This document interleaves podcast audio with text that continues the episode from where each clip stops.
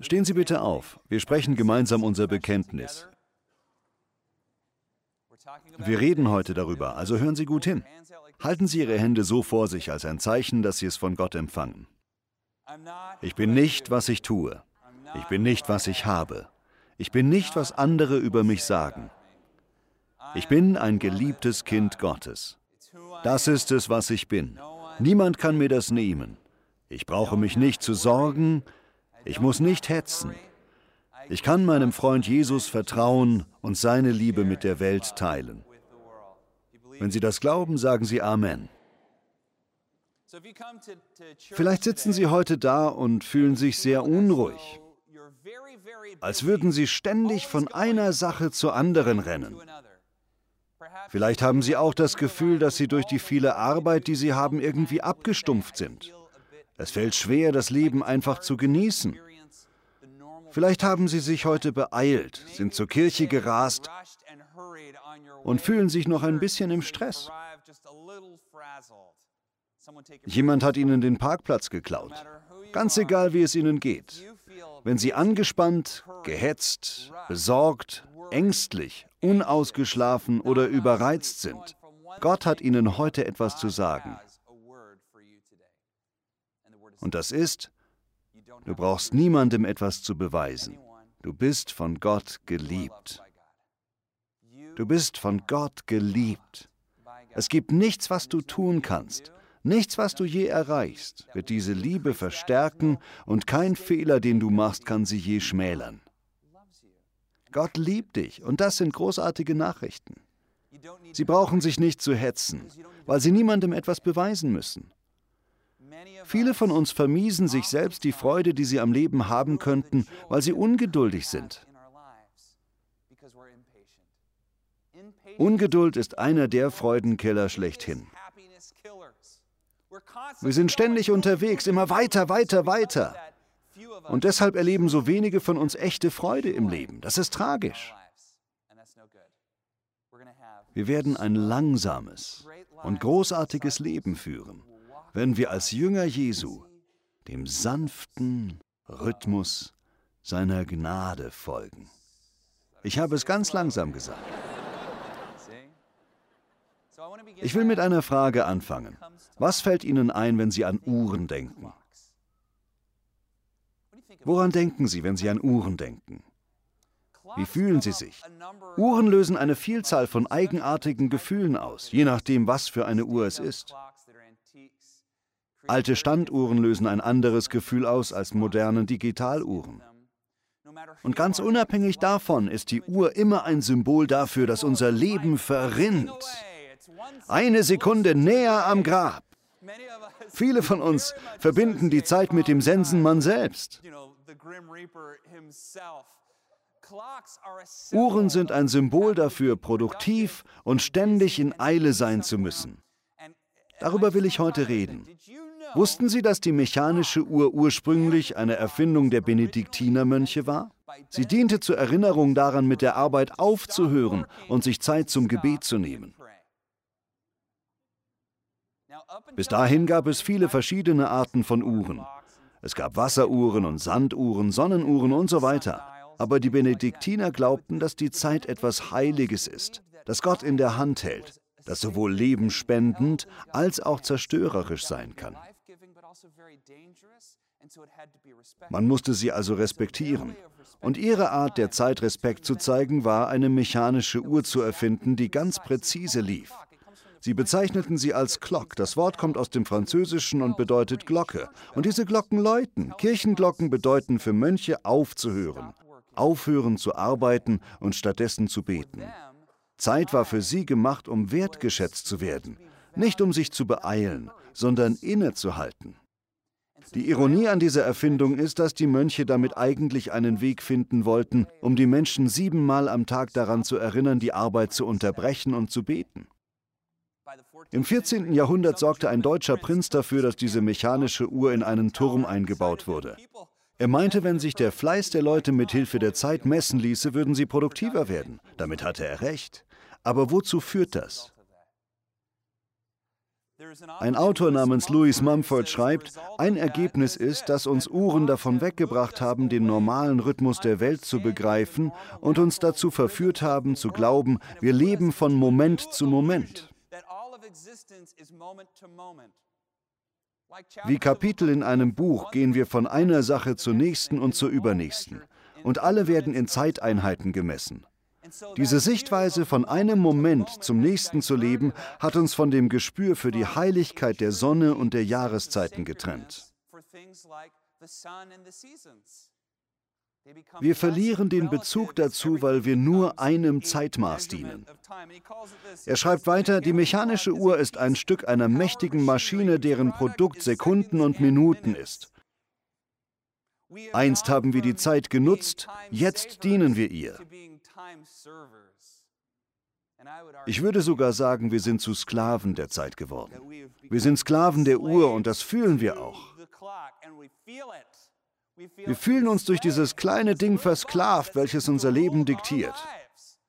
Und aus irgendeinem Grund werden Uhren immer hässlicher. Sie sind ein Abbild unserer Wahrnehmung. Sogar die Zeitmessung selbst wird immer hässlicher. Ich bete, dass Amerika nie die internationale Militärzeit annimmt. Ich will nie zu meiner Frau sagen, Schatz, es ist 2300, Zeit ins Bett zu gehen. Uhren haben etwas an sich, das uns nervt, weil sie uns immer wieder zeigen, dass wir gerade Zeit, etwas Kostbares, verschwenden.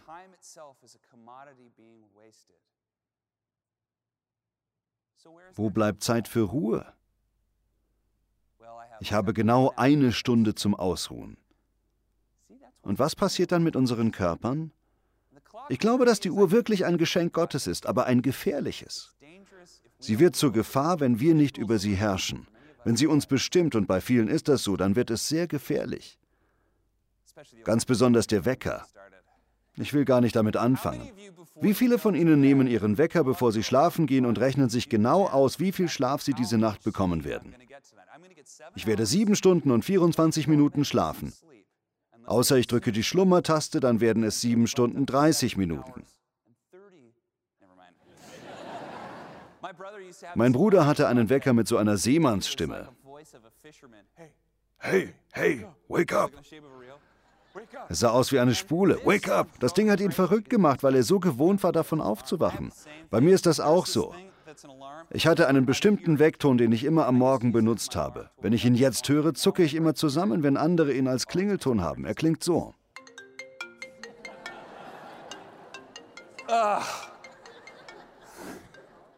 Kennt jemand das Gefühl? Denken Sie über all diese Gefühle nach. Alle Gedanken, die Ihnen einfallen, wenn Sie an Uhren, Wecker oder Werksuhren denken. Das alles hängt eng damit zusammen, wie Sie Ihr Leben führen. Sie brauchen diese Gefühle wegen der Uhren nicht zu haben. Uhren arbeiten für Sie, nicht Sie für die Uhr. Lassen Sie uns das mal laut sagen. Die Uhr arbeitet für uns, nicht wir für die Uhr. Was, wenn wir das glauben würden?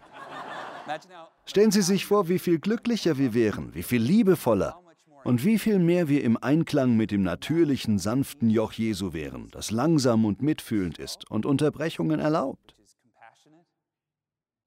Natürlich sind wir verantwortungsbewusst, man sollte pünktlich sein. Aber diese ganze Idee, dass das ganze Leben von der Uhr bestimmt wird, dass man sich beeilen muss, dass man rasen muss, dass Zeit eine Ressource ist, die man einsparen muss, dass man ihr dienen muss, das ist vorbei. Hören Sie auf damit. Hören Sie auf, sich zu sorgen und vertrauen Sie auf die einfache Wahrheit, dass dieses Leben endet. Und es endet sehr schnell, wenn sie hindurchsetzen. Sie werden es nicht auskosten oder genießen und auch nicht ihre Berufung in der Fülle ausleben, wenn sie ständig besorgt und in Eile sind. Entspannen Sie sich und genießen Sie Ihr Leben, selbst wenn Sie hart arbeiten müssen. Wir können Sorgen körperlich spüren, wir wachen gehetzt auf, wir gehen in Eile zu Bett, wir erledigen hektisch unsere Arbeit. Und dieses Gefühl, diese Emotion setzt sich im Körper fest und ruiniert unsere Freude, unser Mitgefühl, nicht nur bei uns Christen, sondern ganz allgemein. Die moderne Welt ist süchtig nach Speed. Ich meine nicht die Droge, sondern die Geschwindigkeit. Schneller, beeil dich, Adrenalin pur. Wir sind so getrieben, immer weiter, weiter, weiter, dass wir nie zur Ruhe kommen und die einfachsten Dinge genießen können. Doch sind das die besten, die Gott uns geschenkt hat? Es ist Zeit, nicht mehr zu hetzen. Man kann nicht in Eile sein und gleichzeitig freundlich. Man kann nicht in Eile sein und zeitgleich glücklich sein. Das sind meine zwei Schwerpunkte heute. Erstens, man kann nicht in Eile sein und gleichzeitig freundlich oder liebevoll sein. Fangen wir mit Jesus an, unserem größten Vorbild. Überlegen Sie, wie sich Jesus bei Dingen unterbrechen ließ. Fast jeder Bericht über ein Wunder beginnt damit, dass jemand Jesus aufhält, während er irgendwo hingeht. Der Leprakranke schreit, Herr, erbarme dich über mich, und Jesus geht zu ihm auf die andere Seite und heilt ihn. Die Frau mit dem Blutfluss hält ihn an, als er auf dem Weg zu Jairus Tochter ist. Er will gerade diesem Mädchen helfen, aber die Frau stört ihn dabei und wird von ihm geheilt. Dann nimmt er sich die Zeit, mit ihr zu reden. Fast jeder Mensch, den Jesus geheilt oder dem er geholfen hat, hat Jesus aufgehalten. Wissen Sie warum? Weil Jesus entspannt war. Jesus war entspannt. Jesus hatte keine Eile. Er wusste, dass er ein ewiges geistliches Wesen ist, mit einer ewigen Bestimmung in Gottes gutem Universum, genau wie Sie auch. Und er wusste, dass er in Eile die Nöte der Menschen um sich herum übergehen würde. Er wusste, was sie wissen sollten, dass man nicht in Eile und zugleich freundlich sein kann. Wenn Sie in Eile sind und jemand hält Sie auf, braucht Gebet oder jemand, der ihm zuhört, dann können Sie zwar anhalten und da sein, aber wenn in Ihrem Körper immer noch die Eile ist, können Sie nicht wirklich Jesus repräsentieren. Man kann nicht gehetzt und zugleich voller Liebe für andere sein. Deshalb steht im 1. Korintherbrief Kapitel 13 an erster Stelle über die Liebe, dass sie was ist? Geduldig. Im Lexikon steht über Geduld die Fähigkeit, Verspätungen, Probleme oder Leid zu ertragen, ohne beleidigt oder ängstlich zu werden. Sind Sie geduldig? Sind Sie geduldig? Sind Sie fähig, Probleme, Leiden oder Verspätungen zu ertragen, ohne wütend oder ängstlich zu werden? Wenn Sie das nicht können, können Sie nicht lieben. Denn die Liebe ist geduldig. Die Liebe hat keine Eile. Die Liebe ist gegenwärtig. Sie bereut das Gestern nicht. Die Liebe denkt nicht an das, was als nächstes kommt. Die Liebe fokussiert sich nicht auf morgen. Die Liebe versucht nicht, den Moment auszunutzen, um für sich selbst einen Gewinn zu machen oder ein Ziel zu erreichen. Die Liebe ist einfach präsent und fürsorglich. Die Liebe ist geduldig. Liebe hat keine Eile. Bei vielen von uns gehen Beziehungen kaputt, weil wir in Eile sind. Wir wundern uns, warum es mit den Kindern oder dem Partner oder unseren Kollegen oder anderen Leuten, mit denen wir mal befreundet waren, nicht gut läuft. Ganz oft ist es, weil man zwar zusammen ist, aber nicht wirklich beieinander. Sie sind in Eile. Sie denken schon an das, was danach noch kommt. Man kann nicht in Eile und zugleich liebevoll sein. Sie müssen langsamer werden. Sie müssen entspannt sein. Dann fällt es auch leicht, andere zu lieben. Es ist dann wie Schokokuchen essen. Es ist leicht, weil sie entspannt sind. Amen. Deshalb ist auch der zweite Punkt wahr, dass man nicht zugleich in Eile und glücklich sein kann. Unter ständiger Eile leiden die Beziehungen. Viele unserer Beziehungen sind eine Illusion. Sie machen sich nur vor, alles wäre in Ordnung und können alles verdrängen, weil sie ständig auf dem Sprung zur nächsten Sache sind. Wenn Sie also ständig in Eile sind, leiden Ihre Beziehungen darunter. Sie werden aber auch merken, dass Ihre Beziehungen sofort besser werden, wenn Sie die Hektik in Ihrem Leben reduzieren, präsenter sind, wenn Sie ansprechbar, liebevoll und geduldig sind. Also zweitens, man kann nicht in Eile und glücklich zugleich sein. Das ist doch schlimm, oder? Aber ich habe so viel zu tun. Gott hat ihr Leben nicht vollgepackt. Das war nicht Gott.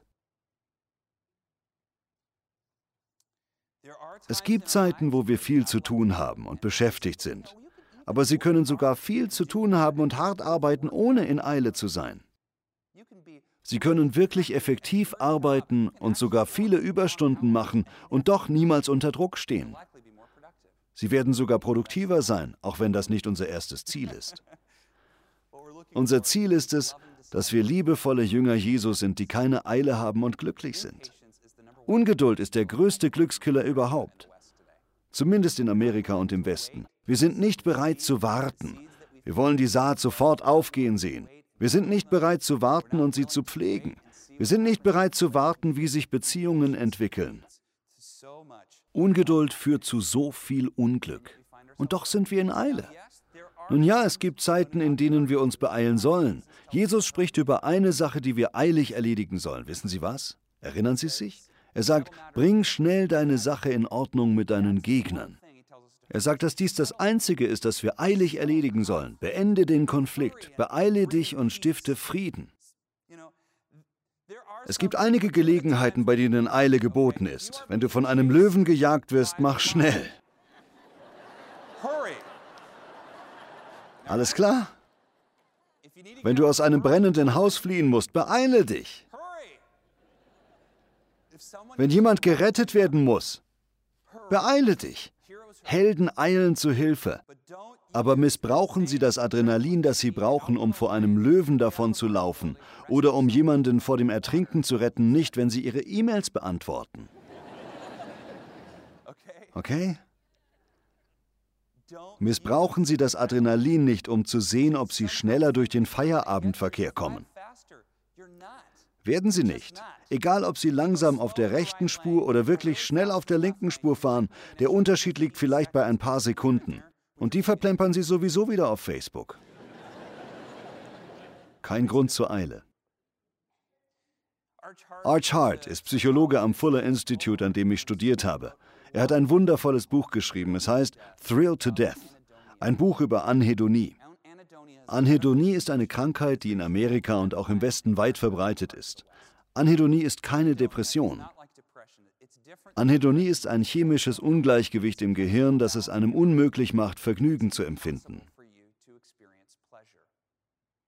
Anhedonie wird durch Überreizung verursacht. Sie entsteht durch ständigen Stress, weil der Adrenalinausstoß ständig durch Kaffee, Eile, Stress und vor allem strahlungsreichen Bildschirmen aufrechterhalten wird. Viele von uns haben einen ständig erhöhten Adrenalinwert, wodurch in unserem Gehirn Dopamin abgebaut wird. Das ist das Hormon, das uns Glücksgefühle beschert, wenn wir zum Beispiel durch einen schönen Wald spazieren. Das wird frei, wenn wir tun, was uns immer schon große Freude gemacht hat. Ich zum Beispiel bin immer gerne mit einer Tasse Tee am Kamin gesessen und habe Stolz und Vorurteil gelesen. Das habe ich geliebt. Nein, Quatsch, natürlich nicht. Wenn Sie merken, dass solche einfachen Freuden des Lebens, die Sie früher genossen haben, Ihnen heute kein Vergnügen mehr bereiten, dann sind Sie vielleicht empfindungslos, anhedonisch geworden. Vielleicht sind Sie hektisch und checken oft Ihre E-Mails, sehen zu viel fern, hören viel laute Musik, rennen ständig hektisch von A nach B und haben immer körperlichen Stress. Selbst wenn Sie schlafen, ist Ihre Adrenalinausschüttung zu hoch, sodass Ihr Körper einfach nicht mehr in der Lage ist, die Chemikalie zu erzeugen, die Ihrer Seele Vergnügen signalisiert. Sie haben sich selbst verprügelt und haben nicht genug für ihren Körper und ihre Seele gesorgt. Anhedonie entsteht, weil wir versuchen, uns durch die schwierigen Erfahrungen im Leben zu pflügen. Und das Leben ist hart. Aber oft versuchen wir auch durch die schweren Zeiten des Lebens zu hetzen. Wir hören nicht auf Gott. Noch weniger gehen wir mit ihm. Wir rennen durch diese Dinge, damit wir zur nächsten Party können. Wir manövrieren nicht langsam durch die schmerzhaften Momente, durch das Leid im Leben. Wir bleiben nicht dort, weil es zu weh tut. Stattdessen sehen wir fern, spielen Videospiele oder machen irgendetwas anderes, aber wir sind nicht präsent, nicht einmal in unserem Leid. Das Leben fliegt an uns vorüber. Das erzeugt das Gefühl, anhedonisch zu sein, nicht präsent zu sein und es zerstört Beziehungen und das Glücksgefühl.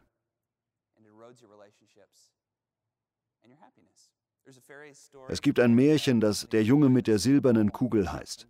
Ich glaube, es ist ein russisches Märchen. Jedenfalls ist der Junge dieser Geschichte sehr ungeduldig. Er hasst seine Schule und da erscheint ihm eine Fee. Sie gibt ihm eine Kugel mit einem silbernen Faden, der daran herunterhängt.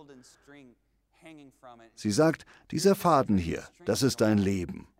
Immer wenn dir im Leben etwas begegnet, von dem du willst, dass es schnell vorüber ist, zieh leicht an diesem Faden und du wirst auf magische Weise schneller hindurchkommen. Und so zieht er jedes Mal, wenn er leidet, an diesem Faden, manchmal auch kräftiger. Und nach einer Zeit, die sich für ihn wie Tage anfühlt, ist er schon ein alter Mann. Da geht der arme Junge zu der Fee und sagt, ich habe mein ganzes Leben ruiniert, weil ich durch alles Leid geeilt bin. Da sagt die Fee, wenn du noch einen Wunsch hättest, was wäre der? Da sagt der Junge, ich wünschte, ich könnte zurückkehren und langsam leiden. Ich wünschte, ich könnte zurück und nicht nur das Gute im Leben, sondern auch das Schlechte auskosten und nicht hindurchhetzen, mich ablenken und immer zum nächsten rennen. Ich möchte Ihnen heute sagen, liebe Freunde, in den härtesten Zeiten Ihres Lebens scheint das Licht Gottes oft am hellsten. Dann nämlich spüren wir die Liebe unserer Familie und unserer Freunde am meisten. Wieso würde man so etwas schnell beenden wollen? Ja, es ist schmerzhaft, aber einige der besten Dinge im Leben sind nun mal schmerzhaft. Sie kommen zu uns, weil sie manchmal schmerzhaft sind. Der Charakter wird dann geformt, wenn man nicht durch die harten Zeiten im Leben hetzt. Ein Charakter, ein Seelenleben, das bewirkt, dass man auf lange Sicht hin ein erfüllterer, liebevollerer und geistlicherer Mensch wird. Und Gott ist mit ihnen. Sogar in diesen Herausforderungen ist er bei ihnen. Mit all dem will ich Ihnen Mut machen, rücksichtslos alle Hetze aus Ihrem Leben zu eliminieren. Entfernen Sie rücksichtslos alle Eile aus Ihrem Leben, damit Sie ein liebevoller und glücklicher Mensch sein können. Das ist Gottes Wille für sie. Jesus war entspannt. Wir sollten auch entspannt sein. Mit diesem Gedanken komme ich zum Schluss. Im Hebräerbrief erzählt der Schreiber eine Geschichte des jüdischen Volkes. Als sie durch die Wüste zogen, waren sie Gott ungehorsam. Und Gottes Strafe war, dass er sagte, sie werden niemals in meine Ruhe eintreten. Dieser Fluch der Lohn für ihren Ungehorsam hieß, ich bin zornig auf sie und sie werden niemals in meine Ruhe eintreten. Und dann schreibt der Autor des Hebräerbriefes im ersten Kapitel, die Verheißung, in Gottes Ruhe einzutreten, besteht noch immer. Wir können immer noch diesen großartigen Lohn bekommen. In Gottes Ruhe leben zu können, ist eine Realität. Sie können hart arbeiten, sie können aufstehen, wenn der Wecker klingelt und spät zu Bett gehen und immer noch in der Ruhe leben, zentriert. Wenn Sie mit Gott gehen wollen, müssen Sie mit ihm in Spaziergangsgeschwindigkeit gehen. Kann ich ein Amen hören? Das ist wahr. Ein letzter Gedanke. Jüdische Tage beginnen nicht mit dem Sonnenaufgang, sondern mit dem Sonnenuntergang. Wissen Sie warum? Der Tag beginnt mit dem Sonnenuntergang 6 Uhr abends. Die Idee dahinter ist, dass man in der Ruhe anfängt. Ihr Tag beginnt mit der Ruhe und man lebt aus dieser Ruhe heraus. Im Christentum ist der Sonntag nicht der letzte Tag der Woche, sondern der erste. Wir fangen die Woche mit einem freien Tag an, einem Tag der Ruhe, den man mit der Familie verbringt, in der Anbetung Gottes sodass man nicht die ganze Woche schuftet und leidet und dann mit diesem kleinen Wochenende belohnt wird. Stattdessen wird der Sonntag zu einem Tag, an dem wir unsere Seele an einem heiligen Ort vorbereiten und ruhen, sodass wir diese Ruhe mit in die Woche nehmen. Wo immer Sie dann hingehen, haben Sie Gottes Geist bei sich und er redet mit Ihnen. Sie werden ansprechbar, Sie werden präsent. Sie werden zu jemandem, mit dem die Leute gerne reden möchten, weil sie wissen, dass Sie nicht zu beschäftigt sind, um zuhören zu können. Wie wäre es, wenn wir alle so werden? Was, wenn wir alle Eile aus dem Leben werfen würden? Ich möchte Sie ermutigen, zwei Dinge zu tun. Erstens, ich möchte gerne eine alte klösterliche Regel anwenden, die Stasio heißt. Sagen Sie alle mal das Wort, Stasio. Stasio ist die Idee, dass ich etwas früher da bin, wenn ich verabredet bin, damit ich vorher noch beten kann. Wenn Sie also um 18 Uhr ein Treffen haben, versuchen Sie um 17.50 Uhr da zu sein. Aber dann verliere ich zehn Minuten, so denken wir doch, oder? Hören Sie auf damit.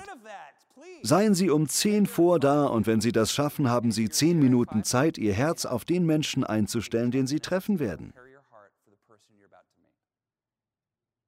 Wie anders könnte Ihr Leben sein, wenn Sie jedes Mal, wenn Sie sich mit einem lieben Menschen, einem Kollegen oder Kunden treffen, Sie etwas früher da sind, um noch zehn Minuten im Auto sitzen zu können und den Heiligen Geist einzuladen, dass er diese Begegnung leitet. Stellen Sie sich vor, wie anders jede Begegnung wäre.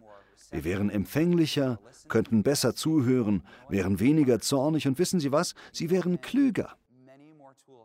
Sie gehen viel besser für den Erfolg ausgerüstet in alles, was Sie tun wollen. Also erstens führen Sie die Starchio in Ihrem Lebensrhythmus hinzu. Als zweites machen Sie Folgendes. Wenn Sie mit dem Auto fahren und anhalten, dann halten Sie wirklich an. Bill Gauthier macht das. Manchmal hält er an der Ampel an, bleibt richtig stehen und sagt, Herr, danke, dass du mich unterbrichst. Herr, danke, dass du mich innehalten lässt. Das ist ein großartiges Gebet.